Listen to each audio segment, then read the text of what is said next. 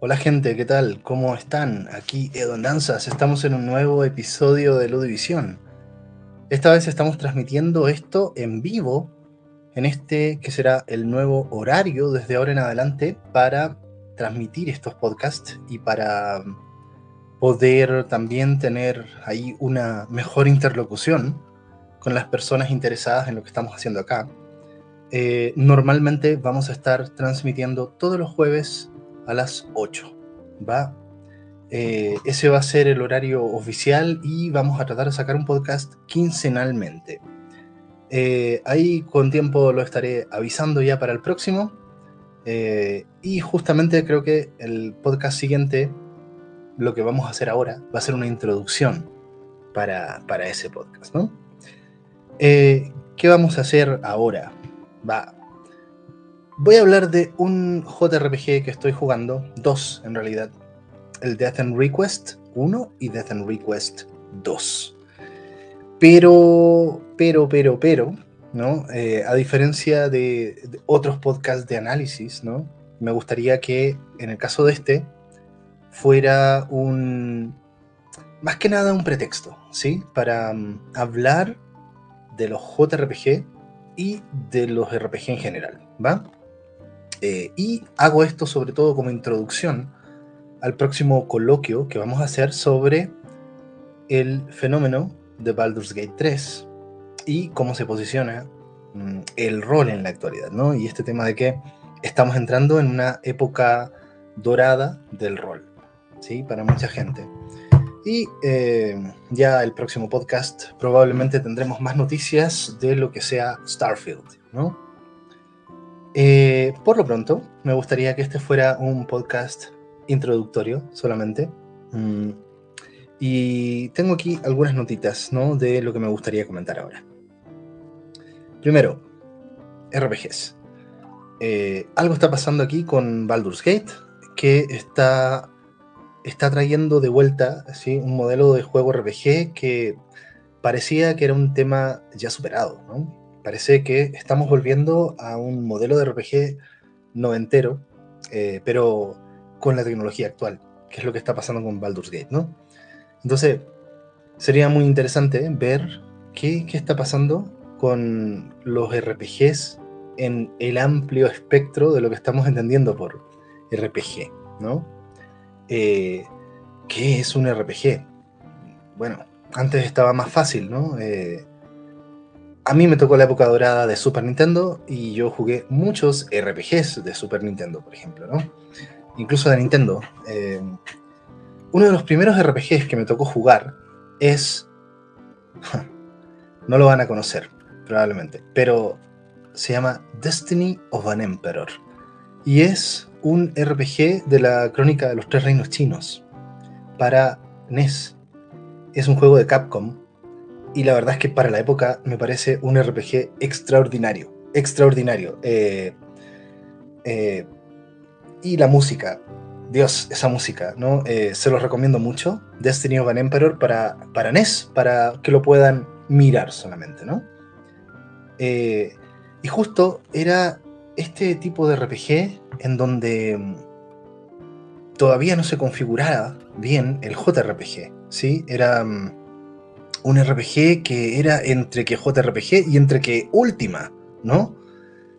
Eh, estos RPG eh, donde en un principio tú podías presionar un botón de acción y te decía hablar, tomar, atacar, eh, todas las acciones, ¿no? bueno, tomo eso como referente, ¿no? Justo para ver qué estamos entendiendo por RPG en cada época, ¿no? Y cómo se fue perfilando el JRPG, cómo lo conocemos. ¿Y qué pasa con este mundillo eh, de los JRPG under, ¿no? Como este que estoy citando. O sea, no estoy hablando de Final Fantasy, no estoy hablando de Dragon Quest, ¿no? No estoy hablando de Persona, eh, que es un poco los referentes que han impactado mucho a Occidente y también a Japón, ¿no? Eh, eh, hay que considerar también todo este boom de los eh, RPG en HD remaster que está haciendo Square Enix, ¿no?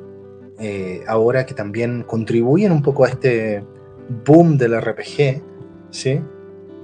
Y hasta dónde podemos estirar esa categoría de lo que es un RPG, ¿sí? Recordemos, por favor, que el 2022, el año pasado, le dieron el premio de mejor RPG a Elden Ring, ¿sí? O sea, uno normalmente no piensa tanto en RPG en Elden Ring, ¿no? Pero bueno, ganó el premio de mejor RPG. Entonces, ¿qué pasa con los RPGs, no? ¿Cómo hay este gran abanico, este especie de, ¿Será que uno puede hacer una especie de eh, arqueología del RPG? Desde tal vez los juegos de texto, eh, pasando por todo este tipo de juegos tipo Ultima, Wizardry, ¿sí? Que son juegos en los 80 antes de que, de que llegaran a Japón, ¿no? Eh, y en toda esta historia, creo que se llama The Black Opal, el juego estadounidense que trataron de vender en Japón y que originó finalmente eh, que los japoneses hicieran lo que hacen siempre, ¿no? O sea, no les compramos, nosotros lo producimos. Y ahí salió Dragon Quest 1. Entonces, ¿cómo? Y estamos hablando del 86, si mal no recuerdo. Entonces, ¿cómo desde esa época, sí, 86, 96, 2006, 2016, ¿cuánto llevamos ya? 40 años. Ah, bueno, vamos a cumplir los 40 años, poquito menos. Eh, pero al menos llevamos 35 años de, de rol, ¿sí? De juegos de rol. Eh, más, yo, yo creo que ya llevamos los 40 años en realidad, gente, ¿no? Pero eh, el JRPG, ¿sí? y que muchas personas plantean un poco, oye, hablemos de RPGs, pero no confundas, esto es un JRPG que no tiene nada que ver con un RPG occidental, ¿no? Como si fueran dos géneros distintos incluso. Y sí, yo de alguna manera concuerdo con esa visión. el JRPG es un juego de una narrativa normalmente lineal, mm, basado sobre todo en personajes que combaten y que tú vas a vivir como jugador una narrativa épica, normalmente, eh, acompañando a estos, a estos personajes, ¿no? En su viaje del héroe. ¿Sí? Eso, eso es lo que va a ser normalmente el JRPG, y normalmente con narrativas súper imbricadas, ¿no? Hay RPGs más simples, ¿no?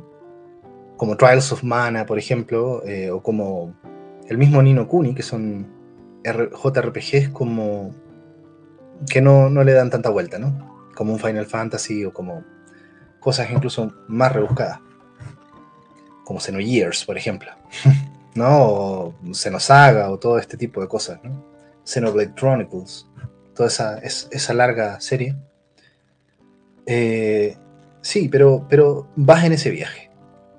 El RPG occidental está mucho más influido por la experiencia del juego de rol de mesa, me parece.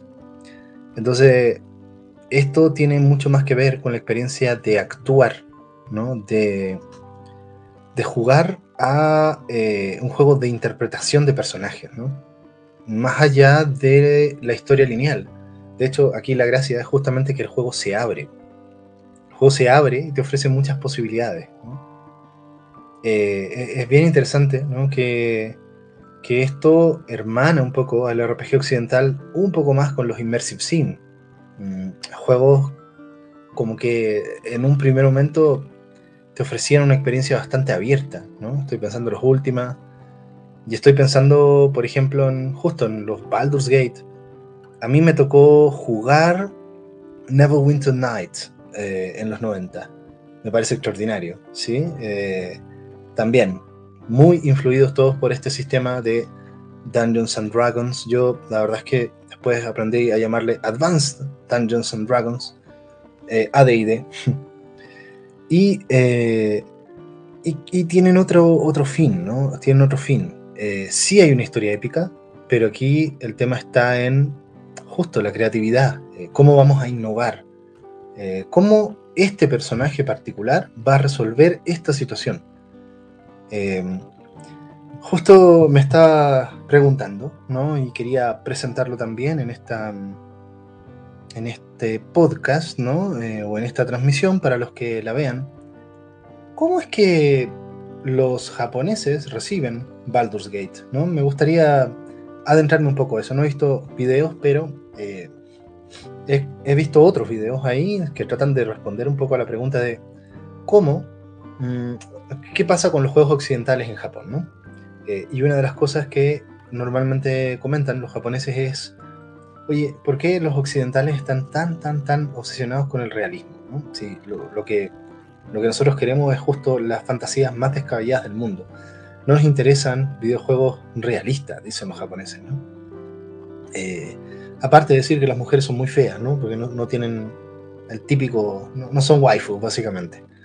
Eh, cosa que justamente para los occidentales eh, ahora es un tema de inclusión em, y, eso permea gran parte del videojuego, no solamente el juego de rol, ¿no? Entonces, volviendo a este tema, ¿qué, pasa con este abanico del RPG? ¿sí? ¿Qué pasa con los JRPG, los ARPG, los CRPG? ¿sí? Todas estas categorías ¿no? que, se están perfilando. Eh, eh, y además, ¿qué pasa con toda esta esfera de estos RPG heterodoxos? ¿no? Eh, ¿Qué pasa, por ejemplo, Disco Elysium? ¿Sí? que parece un juego de rol occidental, pero donde el mundo ficcional no es un mundo de fantasía tradicional, ¿no? Eh, ¿Qué pasa con... Yo recuerdo, eh, por ahí por los 2000, ¿no? Por los 2000. Yo ya que tengo más experiencia en esto de seguir la historia del videojuego. En los 2000 eh, habían juegos de acción muchas veces, ¿sí? Eh, no logro recordar eh, alguno, pero por ejemplo, juegos que tienen árboles de habilidades, ¿no? Algo que se volvió después una tónica, ¿no? Eh, eh, por ejemplo, los primeros Assassin's Creed, yo recuerdo que no, tienen árboles de habilidades, más bien en la historia te van dando herramientas nuevas, pienso en los de Ezio sobre todo, pero el hecho de que un juego de acción tuviera un árbol de habilidad, eh, eso es como se decía en la época, tiene elementos RPG, ¿no? Aunque estemos hablando de un shooter. Eh, entonces, este tema de cómo se va desarrollando tu personaje, que era muy propio del RPG occidental, ¿sí? Eh, empezó a permear otro tipo de juegos, ¿no? que no eran RPG. Eso creo que es importante constatarlo. ¿no? Eh, ¿Qué pasa con eh, los Metroidvania, pero cuando la balanza se inclina para Castlevania? ¿Sí? ¿Qué pasa con Castlevania Symphony of the Night, por ejemplo? ¿no? El primero que funda esta línea. Y que claro, tú ves los numeritos mira, esta arma hace tanto de daño, esta armadura te da tanto defensa elemental contra tales elementos, ¿no? Oye, RPGero, totalmente, ¿sí? ¿Y cuántos siguen esa línea? Entonces, finalmente, ¿qué es un RPG? Eh, tal vez así debería llamarse el podcast, ¿no? Eh, ahora, tanto JRPG que está circulando por ahí, ¿no? Tanto tantos JRPG. Ahora, por ejemplo, en la, en la colección de PlayStation Plus Extra, ustedes podrán ver 10 JRPG, ¿no? Eh, eh, descartando, insisto, todos los Persona, los Dragon Quest, que, que, ya son muy hegemónicos, ya los conocemos, ¿no? Eh, yo pude probar varios, ¿sí? Pude probar I Am Setsuna, de estos de RPG Factory, que han hecho como tres juegos y están todos ahí disponibles, por lo demás, para los que tengan la colección de extra. Eh, Lost Sphere, que en realidad es como una especie de secuela, no en el mismo universo, pero se nota que han aprendido mucho de I Am Setsuna. Eh, Súper interesante. Tiene un sistema de combate que recuerda mucho a Chrono Trigger. Eh, entonces, eh, y este año hemos tenido muchas sorpresitas, ¿no? Se viene Sea of Star, Sea of Stars. Em, y eh, eh, no sé, Chained Echoes, por ejemplo, ¿sí? Muchos RPGs que tienen esta estética un poquito más retro, pero que en estos momentos viene muy bien, ¿no? Me, ha llamado mucho la atención, ¿no? La, la, buena recepción que ha tenido Chained Echoes y hay mucho hype por Sea of Stars. Yo sí lo voy a jugar, ¿no? Eh, a ver, pero JRPGs, ¿sí? ¿Qué pasa con esa experiencia, ¿no? Que si tú te vas a. Si, te pones muy, muy. Eh, nihon, eh, ¡wow! 20 JRPGs y todos en la misma línea. O sea, dejemos también todo, todo esto, estas sagas. Eh, hay, ya tantas sagas tipo Tales of, Los Atelier, ¿sí? Eh, los. por ejemplo, Legends of Heroes. Eh, eh, como Trial of, Cold Steel, por ejemplo, todas esas sagas y subsagas que son también ya RPGs más o menos consagrados, ¿no? Y siempre siguen saliendo, ¿sí? salen nuevos Star Ocean, eh, los RPGs tácticos, ¿sí? es un mare magnum, es un mare magnum únicamente de JRPGs, ¿sí?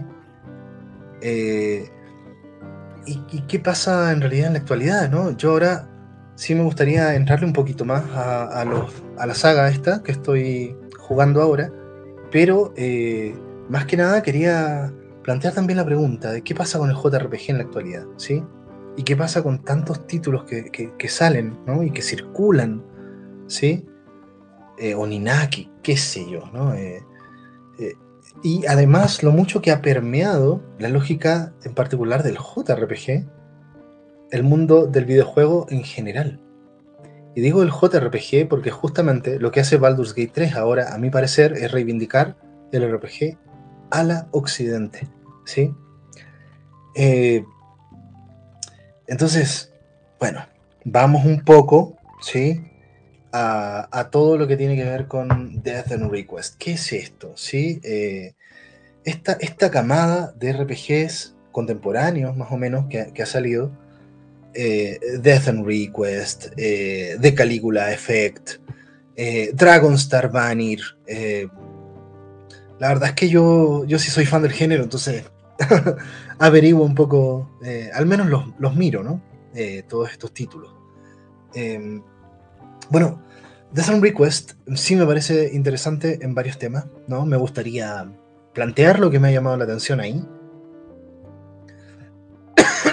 Primero que todo, em, e, es una mezcla ¿no? de, géneros y muchos, en muchas reseñas te lo van a comentar un poquito así, ¿no? Eh, sobre todo mezcla entre una aventura visual, visual novel, eh, y un RPG un poquito más tradicional, hasta cierto punto, porque la verdad es que todos estos RPGs nuevos inventan su particular manera de, su particular sistema de combate, ¿no? Eh, y la dimensión visual novel, ¿no? Eh, yo creo que ahí hay algo interesante. para algunos, otros se van a aburrir inmediatamente, ¿no? Aquí te tiene que gustar leer, porque vas a leer mucho, ¿sí? Eh, a ver, el mundo de Death and Request 1, ¿sí? Yo no, los he terminado, ¿sí? He jugado poco, la verdad, pero sí quisiera plantear esto como una breve reseña eh, de lo que me ha tocado ver. El mundo de Death and Request 1, eh, ya, son... Algo pasa con la visual novel que como que les gusta mucho a los japoneses tirarse por dos líneas, ¿no? Una es la línea ultra gore en la descripción textual, ¿sí? Y la otra es la línea sexy, llamémoslo así, ¿no? Eh, eh, entonces, estos juegos tienen ambos componentes, ¿va? Y, normalmente tienen esa combinación ultra gore sexy, ¿sí? Eh, básicamente son juegos de puras waifus, puras niñas, ¿no? esto es muy típico, esto es muy típico. Y yo la verdad es que digo, ¿qué onda? ¿Qué onda? ¿no? Eh, eh, justo, ¿qué onda con las sensibilidades aquí? ¿Qué onda cuando te pones Nihon y empezás a, oh, la sensibilidad y, ok, waifus, eh, gore, sexy, ¿no? Donde, bueno, vamos a plantear un poco el escenario antes de entrar a esos temas, ¿no? Eh, Death and Request parte como una típica aventura RPGera, ¿no? De una chica con amnesia que tiene que, no se acuerda de mucho, pero de lo único que se acuerda es de que tiene que llegar a una especie de tierra prometida, ¿sí? En, el mundo y que ahí va y empieza, pero con un, RPG, pero tan cliché, eh, pero empieza a hacer cosas raras, ¿no? Lo primero que empieza a hacer es, ok, sales de la casa, estás en el, digamos, en el típico parquecito alrededor de la casa y está lleno de cofres con ítems lleno. Son como 8. Y dice, ¿what? Ok. Entonces, empiezas a... Bueno, a todo esto, en el prólogo del juego aparece una descripción de cómo tu personaje está siendo sodomizado y torturado básicamente por un mega monstruo, pero eso queda por ahí y empieza el juego normal, ¿no? Eh, y resulta que a medida que vas avanzando el juego, pues te vas dando cuenta de que en el, juego hay glitches, ¿no? Y hay cosas raras y hay personajes que no funcionan. Entonces, eh, el mismo juego hace una especie de relato de, ah, mira, tú estás dentro de un juego de rol masivo, ¿sí? Y eh, en el mismo juego tú puedes salirte del juego y ir a la vida real, ¿no? Donde eh, vives la historia de un programador. y la protagonista es otra programadora que tiene su avatar y que la programadora real está desaparecida en el mundo real. A todo esto, este es un videojuego de realidad virtual, pero con una tecnología mayor que eh, mientras tú estás en el juego, digamos que eh, tú como jugador estás dormido, ¿sí? Por lo tanto, tú vives la experiencia del juego como si fuera un sueño. Vale, partamos por eso. Eh, la premisa me pareció súper interesante. Y el mundo ficcional va un poco a hacer este juego entre eh, los personajes que están dentro del juego y eh, el efecto que puede tener eso en la vida real y cómo ciertas cosas que pasan en la vida real empiezan a afectar el juego. Todo esto, por supuesto, dentro de este mundo de juego dual, ¿no? Eso es Death and Request 1. así al menos parte este, este mundo. Y resulta que eh, eh, cuando estás dentro del, juego, eh, tu protagonista empieza a mm, tomar conciencia y a recordar de a poco de que sí, ella es una programadora y que por lo tanto accede a un conocimiento tipo metagaming, siendo ella un personaje del juego. ¿No? Cosa que no hacen el resto de los PNJ. ¿Sí? Por lo tanto, la primera compañera, recordamos que son puras waifus, eh, la primera compañera con la que tú te encuentras es una PNJ pura, ¿sí? Por lo tanto, ella solamente tiene el conocimiento del juego y no de lo que está pasando detrás del juego. Entonces, cuando hablan de temas, por ejemplo, de hoy hay un glitch, la PNJ no lo entiende, ¿no? Eh, aunque tiene glitches, ¿no? Y, el primer juego me pareció lo más interesante, la verdad, ¿no? Sí, sí me llamó mucho la atención. Eh, también si revisan, el juego tiene bastante buenas críticas y el 2 mejor. Em, eh, pero ciertamente un juego muy japonés. Yo no sé qué le pasa a los japoneses con esto, ¿no? Ciertamente toma un poco estos testimonios, ¿no? De como si dijeran, hey, yo quiero la la fantasía escapista absoluta. Sí, yo no quiero nada que me recuerde a mi realidad actual. Eh, ok, bueno, vale. Eh, y resulta que el sistema de combate ¿no? Eh, se basa en que mm, estás en, una especie de arena y tú puedes mover a tu personaje y la arena está llena de bugs. Ok, los bugs son zonas de la arena que tienen un brillo especial y que cuando tú pasas, en el caso del primer juego, eh, digamos que te hacen daño, pero te sube una barrita de corrupción, ¿sí? La barrita de corrupción, de hecho, en el 2 hay ciertas cosas que cambian y no sé si me gusta del todo, eh, pero si tú llegas a un nivel de corrupción de 80, mm, ya tu personaje muta. A todo esto, tu personaje, eh, Shinan Inomiya, Eh, es una típica waifu que esto sí no es tan típico, digamos que tiene una especie de vestido de patas de araña con una araña que la sigue y que hace sonidos de araña, ¿va? Em, entonces, eh, cuando, cuando llega el nivel de corrupción alto, tu personaje como que muta y se vuelve una versión muy sexy, sin ropa eh, y con, digamos, los poderes de la araña que ahora eh, la, acompaña. y me salió verso, y el caso es que cuando tú haces un ataque de glitch, ese ataque de glitch hace 99999 de daño. ¿sí? Eh, eso me parece súper interesante. O sea, inmediatamente te dicen, ah, ok, aquí estamos rompiendo el juego. Luego, por ejemplo, hay un personaje que es un programador y que solo entra al juego en el avatar de la compañía, ¿sí? Que se llama Estudios Enigma.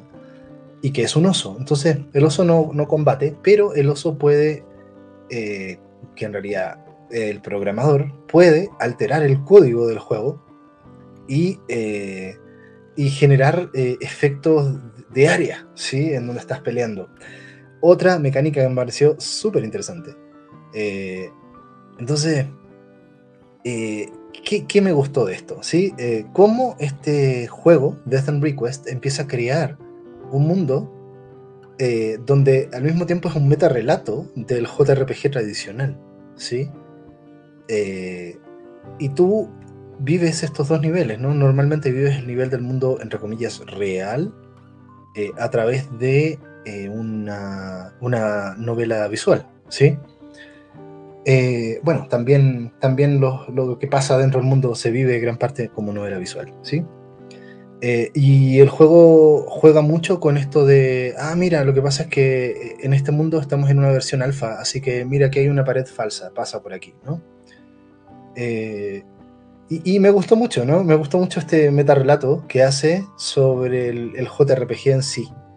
Eh, ahora bien, la segunda parte, eh, Death and Request 2, eh, cambia el tono, se vuelve... Cambia un poco el tono, porque sí hay, hay, ciertas cosas como medias oscuras que pasan ahí, pero el, 2 es... pareciera una especie de juego de terror, ¿no? es dark, es darketo, es, es gótico, la verdad, ¿no? Es un juego gótico por supuesto con muchas chicas góticas vestidas para la ocasión y esto, el 2 es, ya me da un poquito más de bochorno porque, ok, em, bueno, ¿cómo, ¿cómo, te explico?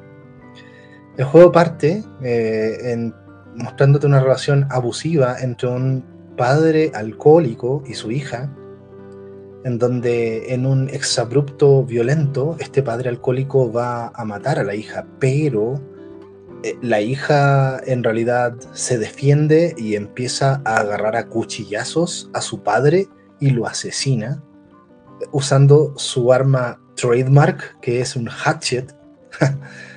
y bueno, la verdad es que me llama la atención la historia porque todo el mundo le cree a esta niña y dice, no, no, no, es que no, tú fuiste la víctima acá. Me parece muy comprensivo, o sea, y tiene razón. Pero bueno, también ella es una parricida, básicamente. Y a esta chica la llevan a una, y aquí viene el tema, a una residencia gótica para chicas, ¿no? Em, donde hay 19 estudiantes, ¿no? Y cada una con su personalidad y su color y etcétera, ¿no? Y empieza a darse una historia de misterio eh, y terror, en donde en las noches en esta residencia las chicas no pueden salir de sus cuartos porque las persigue un fantasma, ¿no? Eh, y claro, tú ves la primera víctima del fantasma, la protagonista trata de ayudarla, tiene una amiga que básicamente es una chica lesbiana que lo único que quiere es echársela todo el juego, desde, desde el inicio hasta el final, eh, y que es como la maga. y eh, y ahí vas hasta que te encuentras con una monja, porque claro, esto es una especie de orfanato de monjas, ¿no? De monjas sexys, por supuesto. Una cosa que a los japoneses parece que, no sé, les gusta mucho esto de las monjas sexys. Eh, y bueno, eh, tienes que ir descubriendo qué pasa y por qué hay un fantasma que asesina chicas, básicamente, ¿no? Eh, y resulta que te encuentras con una monja misteriosa, con un cuchillo, por supuesto, insisto, ¿no? Gore y sexy. y resulta que esta monja es Shina Ninomiya, la protagonista del 1. este entorno es un entorno como dicen, no, este es un lugar muy apartado, aquí no, no, no hay computadores, ¿no? no hay tecnología. Pero por ahí te encuentras un computador. Y hasta ahí más o menos he llegado. Pero todo, todo hace suponer, esta es mi hipótesis, vamos a ver qué pasa después, voy a seguir jugando desde el Request 2, lo estoy transmitiendo por lo demás. Todo parece darnos a entender que esto es otro mundo ficcional, otro videojuego. ¿Sí? Eh, voy empezando acá y empezando porque estos son juegos de 50 horas, ¿no? Eh, muy fácil. El segundo juego me pareció demasiado fácil eh, hasta el momento. Los personajes levelean a lo bestia. Si son, yo voy en nivel 24 con ambas y llevo, no sé, ¿cuánto? ¿8 horas? ¿9 horas? Em, y bueno, a ver, ahí van, ahí van, ¿no? Eh, otro que está por ahí, ¿no? Y que me gustó mucho la, justamente las premisas de estos juegos, ¿no?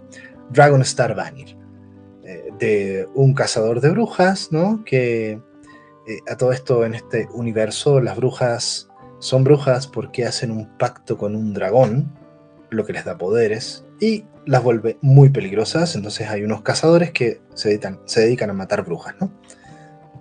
Eh, bueno, este cazador como que recibe una herida mortal por algo y resulta que las brujas, sus archinémesis, lo salvan. Eh, y ahora tú tienes que ayudar a las brujas, ¿no? Y ahí empieza un poco eh, Dragon Star Vanir. El rollo es que las brujas, al tener sangre de dragón, eh, tienen un nivel de salud mental. y al tener sangre de dragón son muy susceptibles a volverse locas. Y en el peor de los casos, cuando ya las supera, digamos, su sangre de dragón, digamos que, ¿cómo, cómo lo puedo explicar? Eh, emerge un dragón desde su interior y las destruye y las mata, ¿vale? Em, bueno, esa premisa, así parte el juego. Eh, y así, así van, ¿no? Eh, de repente me parece que tienen premisas interesantes, pero justo, ¿no?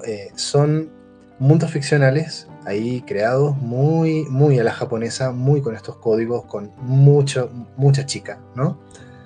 Eh, y de repente a mí, la verdad, me aburren un poco, ¿no? Eh, veo que hay unas pautas que se, empiezan a repetir mucho, pero de vez en cuando te encuentras por ahí joyitas, ¿sí? Eh, o aspectos del juego que son súper interesantes. Por ejemplo, en el combate de Death and Request, eh, eh, parece pool, ¿sí? Es como un billar. Eh, tú atacas a un personaje y si atacas dando tres golpes, porque tienes tres acciones en cada turno, mm, tú mandas a volar al personaje, ¿no? Al enemigo. Y chocan en los bordes y al chocar les vas haciendo daño. Y si el, el personaje choca con otro enemigo, ambos se dañan. Y si el personaje choca con una pared y rebota y le choca a otro de tus personajes, tu personaje le golpea aún con más fuerza. Entonces, finalmente eh, es un juego de pool y combate, ¿no? Eh, sí, es un juego de pool y combate. Entonces tú atacas o haces poderes y entonces, ¿en qué dirección estoy atacando? ¿Para allá? Ok, entonces este le va a pegar a este otro y este va a rebotar acá y tienes que empezar a, jugar con, con esa mentalidad de pool, ¿no? Eh, em, eh, Dragon Star Vanir, por ejemplo, como estas son brujas y todas vuelan y hay dragones y todo, entonces todo, todo es aéreo y todo está en tres niveles de altura y eh, tienes que ir cambiando de nivel y hay ciertas cosas que afectan, en fin, sistemas de juego. Pero bueno, en fin, planteo esto porque ciertamente creo que aquí hay mucho que ver y muy poca gente realmente se dedica a explorar. A mí me fascina explorar juegos raros, ¿no? Eh, y por eso mismo quisiera divulgarlo en este podcast particular que estamos haciendo esta semana y que esto sea finalmente un prólogo para hablar ahora sí, la próxima semana, de qué pasa con los Character RPG, ¿no? Los RPG centrados en los personajes. Ahora estoy jugando Pillars of Eternity 2 y me estoy preparando ya para Baldur's Gate 3 cuando salga en consolas. Que si están viviendo en una cueva, en una piedra o algo así, les informo que es uno de los videojuegos que se está planteando como mejor juego de la década, que ya es GOTI casi que fijo. ¿sí? Eh, hay un fenómeno aquí muy importante que está ocurriendo en la industria respecto a Baldur's Gate 3, ¿no? En particular por eh, las aparentemente infinitas posibilidades que tiene de crear narrativas. Eh, y narrativas creativas, además, ¿no? no narrativas estándares, y de fomentar ese uso creativo de todas las posibilidades que el juego te está ofreciendo como jugador, ¿no? Pues, bueno, gente, de momento hasta aquí llega este comentario. Ya nos veremos en el próximo capítulo, espero que ya podamos hacer este coloquio con más personas. Por lo pronto nos vemos en 15 días más en el canal de YouTube los jueves a las 8 de la noche en horario mexicano. Eh, o bien para las personas que están escuchando el podcast en horario diferido, lo pueden escuchar cuando quieran, por supuesto. bueno gente, me despido de momento. Sigan jugando. Hasta pronto. Bye bye.